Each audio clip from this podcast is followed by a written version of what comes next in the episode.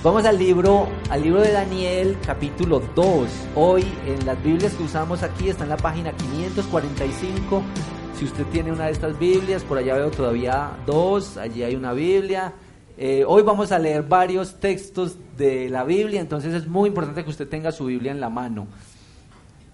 Página 545, libro de Daniel, capítulo 2. Esto es un libro largo que tiene 49 versículos. No vamos a leerlo todo.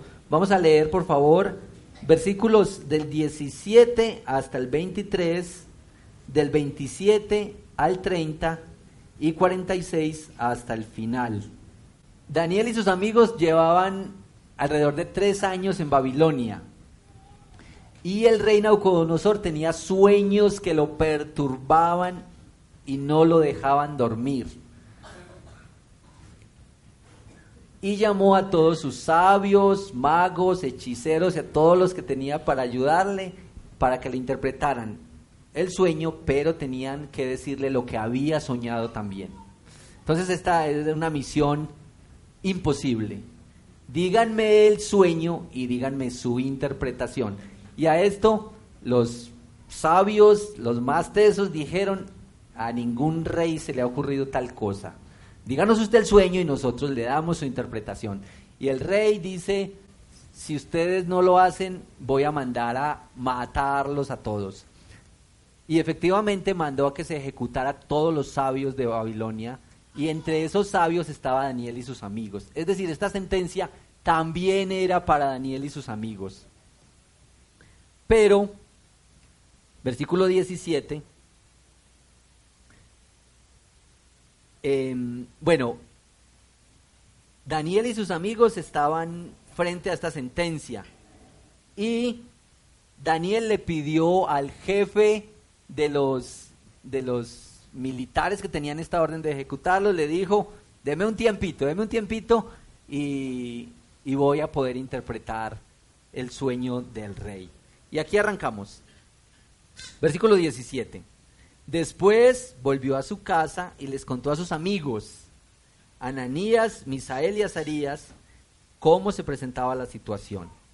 Al mismo tiempo les pidió que imploraran la misericordia, porque en una situación así, lo único que se puede pedir es misericordia del Dios del cielo en cuanto a ese sueño misterioso, para que ni él ni sus amigos fueran ejecutados con el resto de los sabios babilonios. Durante la noche, Daniel recibió una visión, Daniel recibió en visión la, la respuesta al misterio. Entonces alabó al Dios del cielo y dijo, alabado sea por siempre el nombre de Dios. Suyos son la sabiduría y el poder. Él cambia los tiempos y las épocas, pone y depone reyes. A los sabios da sabiduría y a los inteligentes discernimiento. Él revela lo profundo y lo escondido y sabe lo que se oculta en las sombras. En Él habita la luz. A ti, Dios de mis padres, te alabo y te doy gracias. Me has dado sabiduría y poder. Me has dado a conocer lo que te pedimos. Me has dado a conocer el sueño del rey. Entonces, eh, Daniel fue rápidamente a ver a, este jefe de los, de los militares que se llamaba como Arioc. ¿Cómo le parece ese nombrecito? Para un hijo suyo, Arioc. Pero era apenas para esa tarea que tenía. Era un cortador de cabezas. Y le pidió rápidamente que lo llevara hasta el rey. Porque Daniel ya, Dios le había mostrado, le pidió, déjame ir donde el rey y le voy a decir el sueño y su interpretación. Cuando llegó, el rey le dijo, usted me va a decir el sueño y me va a decir la interpretación. Entonces Daniel respondió, versículo 27, no hay ningún sabio, ni hechicero, ni mago o adivino que pueda explicarle a su, a su majestad el misterio que le preocupa. Pero hay un Dios en el cielo que revela los misterios. Ese Dios le ha mostrado a usted lo que tendrá lugar en los días venideros. Estos son el sueño y las visiones que pasaron por la mente de su majestad mientras dormía. Allí en su cama, su majestad dirigió sus pensamientos a las cosas por venir, y el que revela los misterios le mostró lo que está por suceder. por lo que a mí toca. Este misterio me ha sido revelado no porque yo sea más sabio que el resto de la humanidad, sino porque su majestad, sino para que su majestad llegue a conocer su interpretación y entienda lo que pasaba por su mente. Y bueno, Daniel le dice efectivamente el sueño y su interpretación, que tiene que ver con cuatro reinos, cuatro imperios grandes y un quinto imperio, un reino que destruiría todos los anteriores. Después de esto, versículo 46. Al oír esto, el rey Nabucodonosor se postró ante Daniel y le rindió pleitesía. Ordenó que se le presentara una ofrenda e incienso y le dijo, Tu Dios es el Dios de dioses y el soberano de los reyes. Tu Dios revela todos los misterios pues fuiste capaz de revelarme este sueño misterioso. Luego el rey puso a Daniel en un puesto prominente y lo colmó de regalos.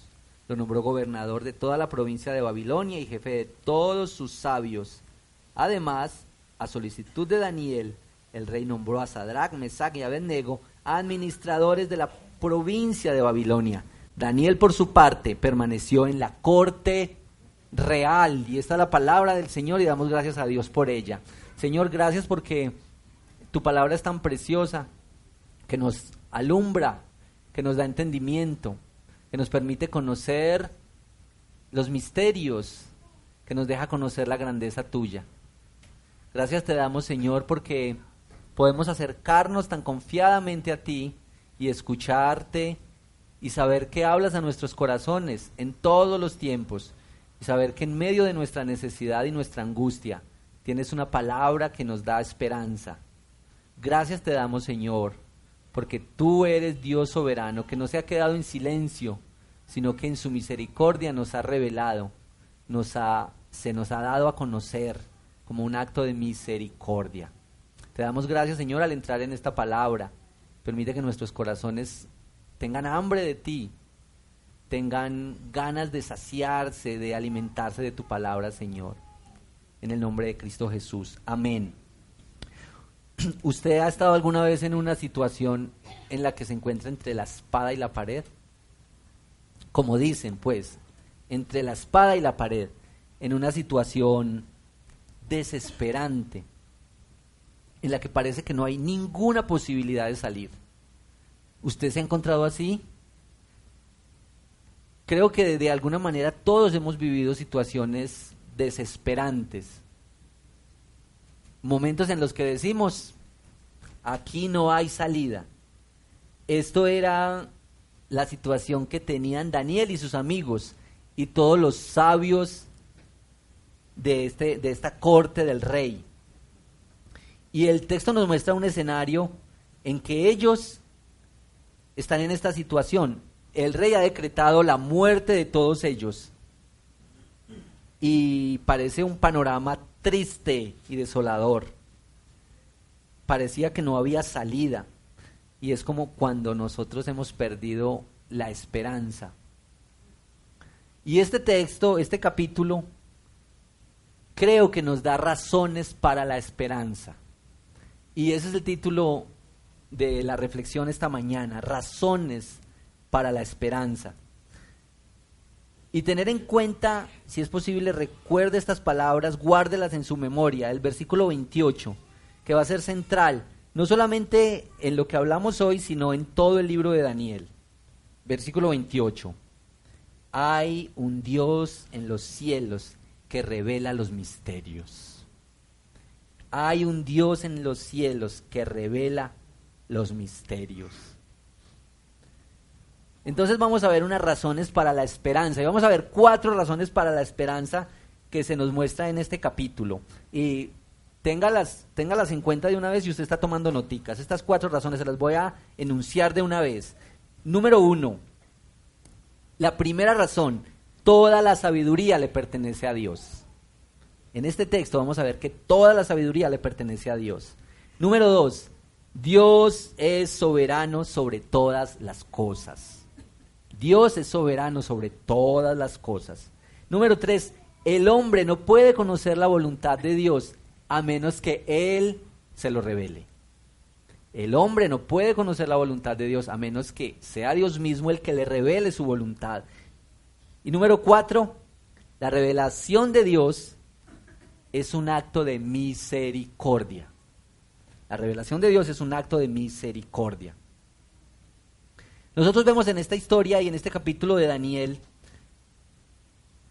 y en la historia de Daniel en sí vemos el poder de Dios para preservar a su pueblo y para como para conservar a sus hijos.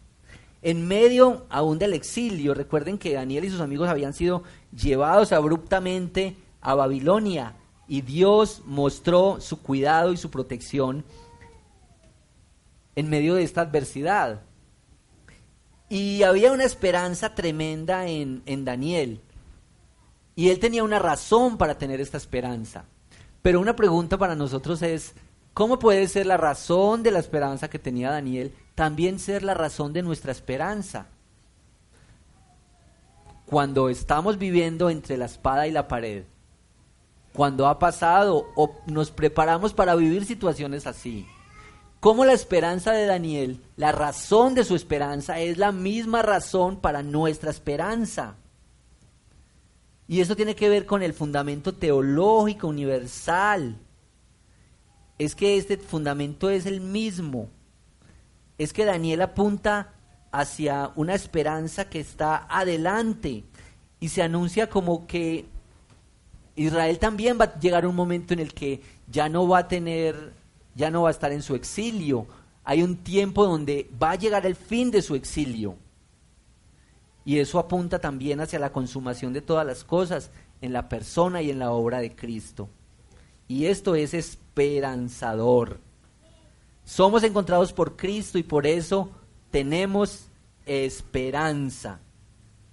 Y deberíamos alabar a Dios por eso, por esta esperanza que nosotros tenemos. Miren que la oración de Daniel y sus amigos resulta en alabanza de todos a Dios.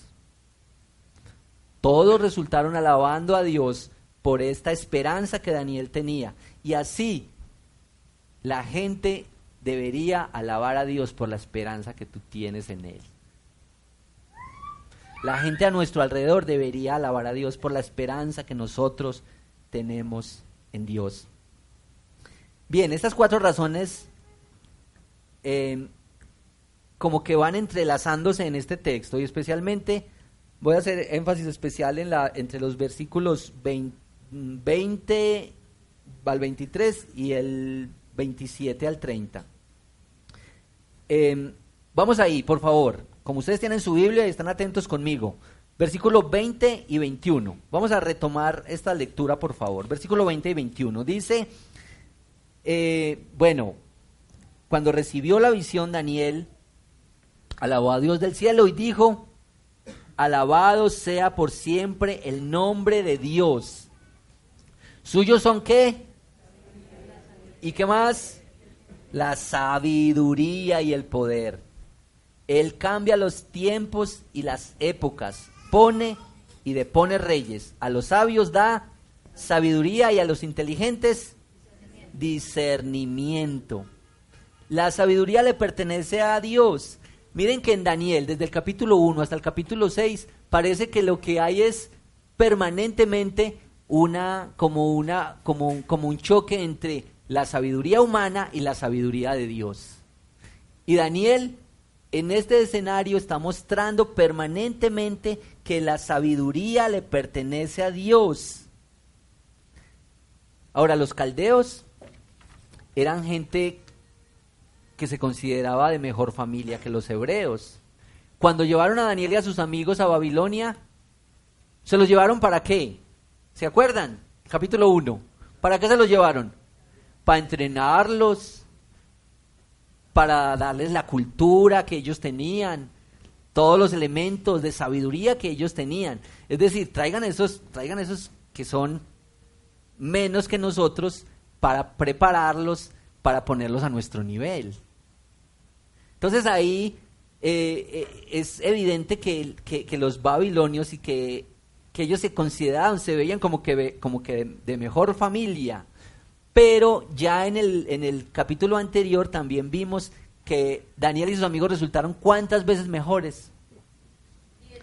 Que los probaron en todo, que les hicieron todos los exámenes y que dice muy claro que, que, que fueron diez veces mejores en todas las cosas en que habían sido probados. Y es que este Daniel y sus amigos saben que la sabiduría le pertenece a Dios. Que por más cultura, por más inteligencia que, que, haya en esa cultura, la sabiduría la contiene Dios. Mire como dice Proverbios 2.6. Porque el Señor da sabiduría. De su boca viene el conocimiento y la ciencia. Y en otro texto en Proverbios dice que el temor a Dios es qué? Que el principio de la sabiduría es el temor a Dios. Miren este que es muy bonito este texto. Santiago 1.5. ¿Recuerdan que dice Santiago 1.5? Si alguno de ustedes carece de sabiduría, que se la pida. Pídasela a Dios y Él se la dará. Pues Dios da a todos. ¿Cómo? Generosamente, sin menospreciar a nadie. Santiago 1.5. Esto es que la sabiduría le pertenece a Dios y que necesitamos esta sabiduría y que podemos acercarnos a Dios y que nos la da abundantemente y sin reproche. Ahora, ahora hay que decir aquí que hay, que hay gente con mucho conocimiento, que no es sino ir a los lugares donde se hace ciencia. En, los, en los grandes centros académicos, intelectuales, hay muchísima ciencia.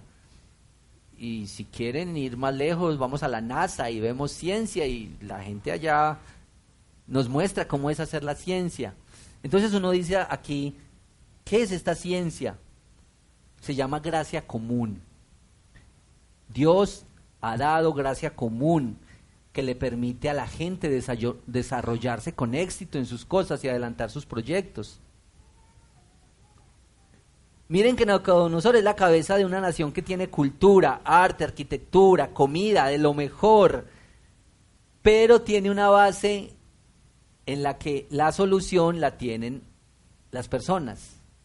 Es una base, es un, es un imperio poderoso, pero con una base humanista. Estos sabios y estas personas tenían que resolver el gran misterio. No había más. Esto era lo que estaba pasando allí. Un gran imperio y de hecho que los babilonios aportaron muchísima ciencia y muchísima cultura al mundo, pero este es un imperio que con su base humanista, se cae como un castillo de naipes. ¿Y de qué se trata la verdadera sabiduría? Uno se pregunta. Y esta es la frase, por favor, esta frase. La verdadera sabiduría comienza en Dios. Porque si no conoces a Dios, no conoces el propósito de las cosas. Y si no conoces el propósito de las cosas, finalmente, abusarás de ellas o las adorarás. Y ponga eso en cualquier escenario. Digamos el matrimonio. Si tú no conoces a Dios y no reconoces que Dios creó el matrimonio, con qué lo creó, para qué, qué sentido le dio, o tú abusarás del matrimonio y lo usarás para tus propios provechos, gustos, caprichos, intereses, egoísmo, para expresar tu pecado ahí, o lo llevarás al otro extremo de adorar el matrimonio y pensar que es tu salvador. Pero póngalo en cualquier otro escenario, la platica, el dinero. Si tú no sabes cuál es el lugar que Dios le dio al dinero, si no conoces a Dios que te da sabiduría para administrar el dinero, o vas a abusar de él, igual, para tus propios intereses egoístas y pecaminosos, o lo vas a idolatrar y vas a decir, este es mi salvador y mi identidad y mi fuerza está puesta en esto que tengo. Si no conoces a Dios y no tienes la sabiduría de Dios en las cosas que Él ha hecho, o abusas o idolatras todo. Y pongas y todo lo demás, relaciones, conocimiento, la vida sexual, la vida del trabajo. ¿Abusamos o adoramos? si no conoces a Dios y no reconoces que la sabiduría comienza en Él y que Él tiene propósitos al crear las cosas. Ahora, esto es muy esperanzador, porque entonces nosotros podemos decir, tenemos el conocimiento de Dios, el conocimiento de Dios nos da esperanza para relacionarnos con las cosas y para tener una vida eterna con Dios. Tal vez el conocimiento que tenemos no nos permita llegar a la luna, a nosotros, pero sí nos permite llegar al cielo. ¿Cierto?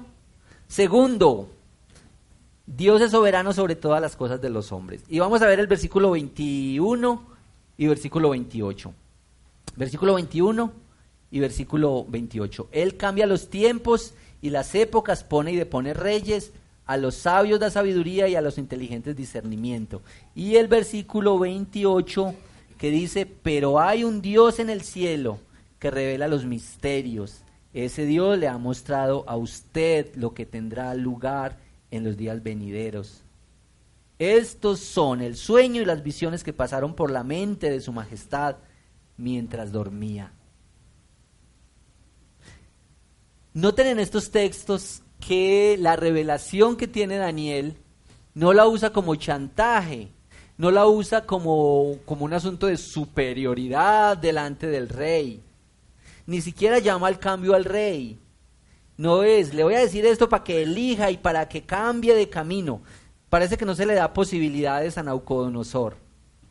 Le cuenta que vienen cuatro imperios, que bueno, está más o menos a consenso que son el imperio babilonio, el persa, el griego y el imperio romano, y que una roca que se convierte en una montaña enorme que llena toda la tierra derriba y aniquila todos los imperios, y que este último imperio es el imperio que permanece para siempre. Es un reino que nunca será aniquilado. Y Daniel con mucha humildad le dice al rey, mire, estos cuatro imperios son aniquilados por uno, que permanece para siempre, y es al que pertenece este esclavo. Qué mensaje tan poderoso el de Daniel y qué, sencillez la que hay ahí. Ahora, Dios le está mostrando a Naucodonosor lo que sucederá. Simplemente le anuncia, esto es lo que va a pasar. Dios es soberano sobre todas las cosas. Esto es lo que va a pasar. Y así como Daniel lo dijo, así sucedió. Ahora, Naucodonosor, en el capítulo 3, arranca con que Naucodonosor se construyó una estatua de oro. ¿Sabe cuánto medía esa estatua? 27 metros. ¿Se imaginan 27 metros de alto y 3 metros de ancho en puro oro? Porque la, profecía decía que, que, que Naucodonosor era la cabeza de oro en esa estatua. Y casi como que Naucodonosor dice, bueno, yo voy a mostrar que no solo la cabeza, sino que esto es, que esto es todo. Pero esto no sirvió para nada, porque como Dios es soberano sobre todas las cosas, no importa lo que la gente asume, recibe, Dios es soberano sobre todas las cosas. Ahora, uno ve a, a Daniel en, en el libro orando y Dios contestando. Noten que Daniel ora, Dios responde. Y esto es la constante en el libro de Daniel. Y Daniel y sus amigos y todo el pueblo estaban exiliados en Babilonia. Y pregunta, ¿ustedes creen que Daniel oraría para salir de ese exilio? Él oraría para decir, Dios, sácanos de este, de este exilio, estamos presos en una nación que no es la nuestra, con una cultura, costumbres, cosas que no son de nuestra de nuestra cultura. Él oraría para que Dios lo sacara de ahí. ¿Ustedes qué dicen? Seguramente que sí oró. Pero la respuesta del Señor fue no. Y solamente dos o tres generaciones después terminó ese exilio. Y esto es muy importante porque en ese sentido también es evidente que Dios es soberano sobre todas las cosas. Y seguramente Dios escuchó esta oración y le decía a Daniel, sí, aprecio tu oración, eh, yo te amo, tú eres mi hijo, eh, pero, pero no. ¿Y cuántas veces nosotros estamos dispuestos a vivir con el Señor aunque no le dice sí a nuestras oraciones? ¿Cuántas veces decimos, si Dios no me responde lo que yo le estoy pidiendo, yo, esto no tiene sentido estar aquí? ¿Cuántas veces condicionamos nuestra fe a las respuestas positivas de Dios a las oraciones? La esperanza no es que vas a tener lo que quieres cuando lo quieres. La esperanza descansa en que tú le perteneces al Dios del universo y que Él es soberano sobre todas las cosas. Él se va a glorificar y este debería ser nuestro mayor deseo, que el Señor se glorifique en nosotros con lo que somos, con lo que hacemos, con toda nuestra vida. Ahora, esto de que las, que Dios es soberano sobre todas las cosas, está a lo largo de la Biblia. Usted lo puede ver de principio a fin. Solo una cita, si usted quiere tomar nota, en Segunda de Crónicas 26 dice, Señor, Dios de nuestros antepasados, ¿no eres tú el Dios del cielo y el que gobierna todas las naciones? Está, está tu fuerza y tu poder que no hay quien pueda resistirte.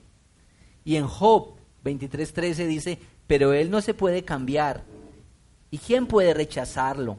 Lo que Él desea, eso hace. Y en 42.2, también en Job, dice, sé que puedes hacer todas las cosas y que ningún propósito tuyo puede ser frustrado. Hay otros textos, Salmo 135.6, Isaías 43.13. Léalo por favor en su casa para ver este punto de que Dios es soberano sobre todas las cosas. La soberanía de Dios es acerca de la autoridad de Dios. No hay autoridad más alta que Dios. Y eso es lo que vimos en este texto. Nadie puede descubrir los secretos y los misterios. Nadie está por encima de Dios. No hay nadie que pueda detenerlo, frustrarlo, nadie en absoluto. Él no está en competencia, Él es soberano sobre todas las cosas. Si eres de aquellas personas que dice, bueno, si Dios es real, Dios, si eres real, háblame de alguna manera extraña y milagrosa, que a mi mascotica me diga, o que aparezca un, mi nombre en, en el cielo y que... Y hay personas que quieren como enfrentarse con Dios. Si eres real, haz caiga un rayo ya mismo aquí. Y Dios nos ve desde el cielo y se ríe. Daniel es como un esclavo en medio de la cultura pagana. Y llegó a tener un puesto político de gran influencia. Pero era un esclavo sirviendo a un rey pagano y leyendo literatura pagana, cosas que probablemente lo hacían humillar, es despreciado, él es considerado muy poca cosa, no tiene importancia en esa cultura, él no es un gran hombre, no es una persona importante, él es un esclavo, no es libre, no puede correr como corría con sus amigos, ni siquiera es libre para cantar las canciones. Recuerden que su cultura, el nombre, su comida, todo se lo quisieron arrebatar pero quiere adorar a Dios. Y Dios usa este hombre y sus circunstancias para decir que hay esperanza cuando estás entre la espada y la pared, cuando ves que no hay salida en la vida, cuando estás en los momentos de mayor adversidad. Dios usa personas así para mostrarnos que hay esperanza. ¿Recuerdan el precioso Salmo 23? Em, el Señor es mi pastor, nada me faltará, que hay una partecita que dice, aunque ande en valle de sombra de muerte, no temeré. Y este, esa expresión es tan importante porque dice el salmista que, que es que es en medio de la situación que Dios se manifiesta. Porque nosotros a veces creemos que, que confiar en Dios y creer en Dios implica que no vamos a vivir tiempos difíciles y no vamos a estar en situaciones entre la espada y la pared. Y el salmista nos recuerda, es que cuando estás ahí, el Señor está contigo. Y esa es la razón para la esperanza. Y nuestra confianza y nuestra seguridad tiene que estar puesta en el Señor. Número tres, el hombre no puede conocer la mente de Dios excepto por una revelación especial de Dios. Versículos 22 y 27. Como usted está tan juiciosito estudiando, leyendo la Biblia ahí conmigo, por favor. Versículos 22 y 27. Él revela lo profundo y lo escondido y sabe lo que se oculta en las sombras. En Él habita la luz. Miren este, este versículo que contiene estos dos como un contraste tan bonito. Versículo 27. Y Daniel respondió, no hay ningún sabio, ni hechicero, ni mago o adivino que pueda explicarle a su majestad el misterio que le preocupa. Uno no puede conocer la mente de Dios, ningún hombre puede conocer la mente de Dios, excepto cuando Él lo revela. Es una revelación especial de Dios. Ahora, recuerden que en el capítulo 1 habían dicho que Daniel tenía capacidad para interpretar los sueños, ¿se acuerdan? Y aquí Daniel dice, yo no puedo interpretar los sueños sino que él destaca que es Dios el que revela. Y de una vez confirma lo que los sabios le habían dicho a Nabucodonosor. No hay ningún hombre, ni sabio, ni hechicero, no hay nadie que pueda, pero hay un Dios, hay un Dios que puede revelar los misterios. Por eso es que cuando está entre la espada y la pared en esta situación tan difícil, él va y ¿qué se pone a hacer? ¿Y qué le dice a sus amigos que hagan? Orar, orar. Y cuando estamos en estas encrucijadas de la vida, pues tenemos que ir a buscar al Señor y orar. Y decir, Dios, yo no puedo entender esto que está pasando. Yo no puedo entenderlo, no puedo explicarlo. ¿Cómo puede ser posible que esto esté pasando? Daniel y sus amigos nos muestran que es en la oración y que Dios se manifiesta allí y que es la revelación especial de Dios lo que nos ayuda a caminar y a entender el asunto. Daniel no dice oren para que pueda ejercer mi don, oren para que yo pueda salir bien y darle una buena respuesta. No, esto era un asunto de vida o muerte con la soga al cuello. ¿Cómo ora uno cuando tiene la soga al cuello? ¿Sí? Una cosa es orar cuando todo está tan tranquilo, tan chévere. ¿Cómo es orar cuando al frente está el último suspiro. ¿Cómo es orar en situaciones así? Daniel dice, no es posible para mí, pero hay un Dios. Y no podemos conocer esa mente de Dios excepto por una revelación especial de Dios. Esto es... ¿Cuál es la revelación especial de Dios? Bueno, en este capítulo nos preguntamos si Dios hoy habla por sueños. ¿Ustedes qué dicen? En esto se divide la iglesia bastante, en los que creen que Dios habla por sueños y en los que dicen, Dios ya nos dejó su palabra. Y estamos hablando en estos días con la reunión de pastores sobre ese tema. Y, entonces decíamos, pues si Dios es grande y soberano, Él podrá hablar por sueños hoy. ¿Por qué vamos a limitar a Dios? ¿Cierto? Si Él hace lo que quiere, Él es grande y es soberano. Pero, ¿cierto? Pero. Los sueños, si Dios habla por sueños y si Dios te habla por sueños, seguramente esos sueños estarán ajustados a la revelación de la palabra de Dios.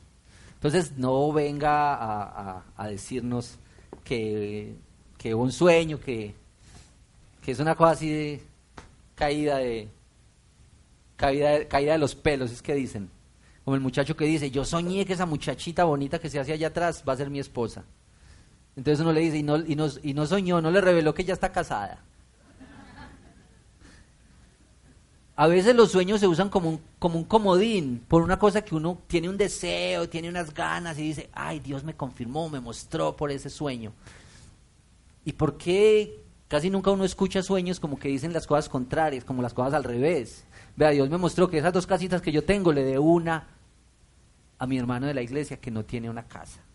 Porque uno no escucha esos sueños así, ¿cierto? Entonces, yo diría, creemos que Dios puede hablar por sueños hoy, pero sospeche de muchos de los sueños que usted dice que Dios le está hablando. Póngalos a la luz de la palabra. Mire la confirmación. Yo creo que Naucodonosor tuvo muchos sueños, y dice al comienzo, él tenía muchos sueños, y eran el mismo sueño. Eran sueños que lo perturbaban y no lo dejaban dormir, era como una cosa constante. Y tal vez eso es un elemento en nuestros, en nuestros sueños y Dios nos habla por sueños. Es una cosa constante. ¿Sí?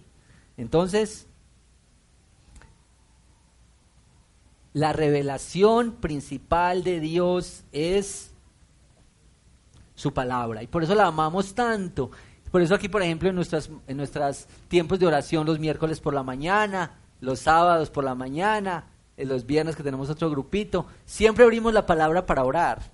Porque creemos que esta es la palabra del Señor, que esta es la revelación de Dios, que Él, como un acto de revelación especial, nos ha dado su palabra. Amémosla. No desempolve su Biblia cada ocho días para traerla a la iglesia. Ame la palabra del Señor, que Él nos habla por medio de ella. Escuchemos a Dios todos los días hablándonos a nuestros corazones. Y esto es una otra razón para la esperanza. ¿Listo?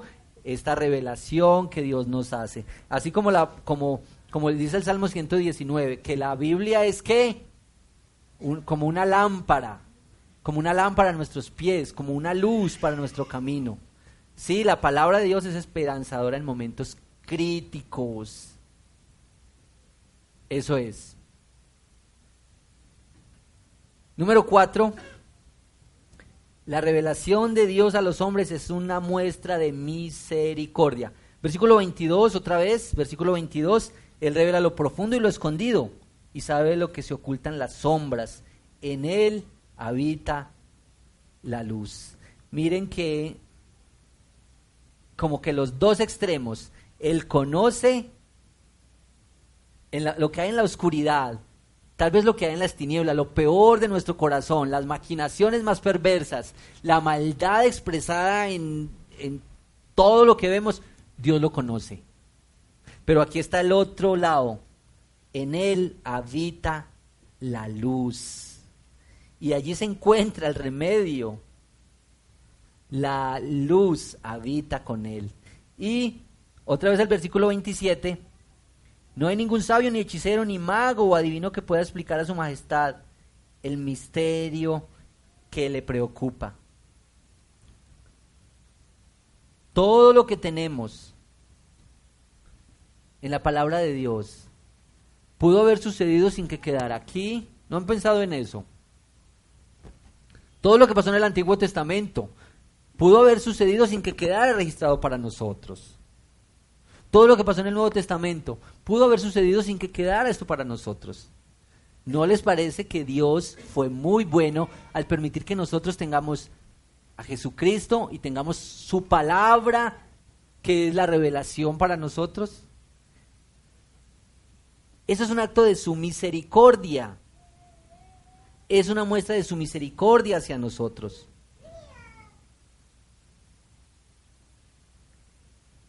Y esta es la ilustración. Eh, ustedes han visto a la reina, a la reina de Inglaterra, ¿cierto? ¿Qué tal si la reina, la reina Isabel un día llega a esta reunión y no la reconocemos y se sienta allá? Es una abuelita muy, como muy tiernita. Y ella es la reina y tiene toda la autoridad y todo el poder. Y ella se sienta allá pero ninguno le hace honores, ninguno la reconoce, ninguno sabe quién es, ni está toda esta historia de la monarquía y todo lo que implica. Que nosotros no sepamos nada de ella no la hace menos reina, no le quita ningún poder, no le quita ninguna autoridad. Y ella en un acto de misericordia nos explica un poco de qué se trata en vez de ejecutarnos a todos por no reconocerla, nos explica de qué se trata con mucha paciencia y con mucho amor. Así ha hecho Dios con nosotros.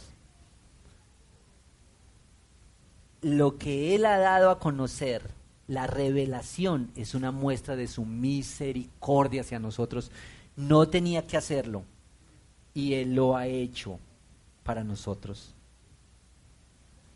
Finalmente,